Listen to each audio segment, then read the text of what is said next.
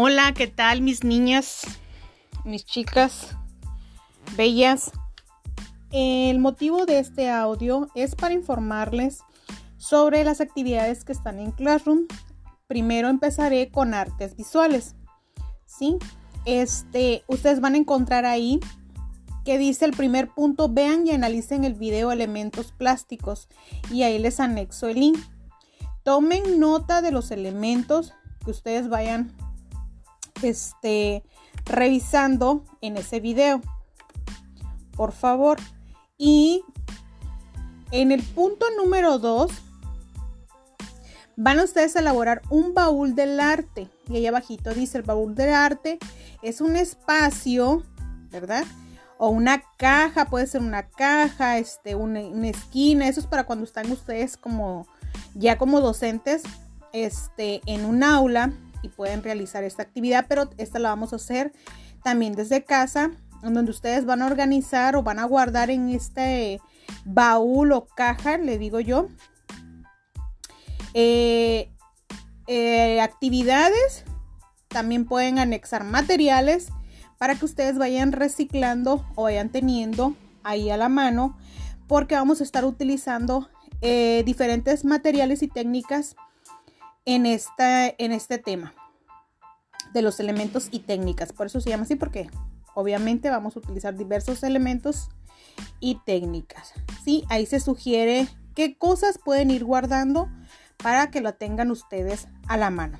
Eso sería en cuanto a esa primer actividad. Es todo. Si alguien tiene alguna duda, igual me lo, me lo hace saber. Y después eh, viene el cadáver exquisito. Ejercicio de pintura El cadáver exquisito. Van a observar los videos que se presentan para comprender un poco más de qué se trata esta técnica. Y la pregunta, pues, ¿cómo dibujar un cadáver exquisito entre tres personas, no? Y la actividad en sí a desarrollarse, van a realizar, van a, perdón, a organizarse ustedes en equipos de 3 y 4. Yo sé que algunas de ustedes ya lo tenían armado. Por favor, nadie puede quedar fuera. Eso sí se los recomiendo muchísimo, si no la actividad no va a contar este, con el punto del porcentaje que debe ser.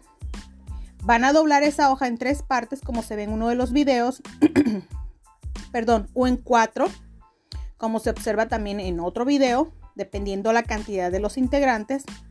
Y ustedes mismas, este, por favor, asignen a un representante de su equipo que les envíe qué parte del cuerpo va a realizar cada una. Después, cuando ya todas estén listas o estén listos, a ese capitán o a ese este, líder de equipo o representante le van a enviar las capturas de las diferentes partes que hayan ustedes realizado, ya sea la cabeza, el dorso, las piernas o los pies, o en este caso pueden combinar piernas y pies si son tres equipos y van a compartir esos dibujos en un documento, obviamente en foto.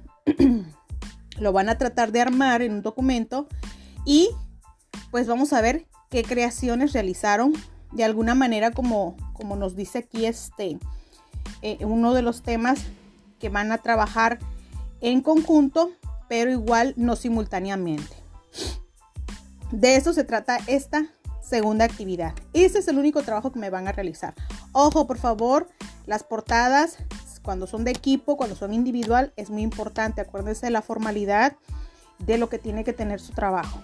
¿Alguna duda? Me lo hacen saber en cuanto al tema o en este caso curso artes visuales.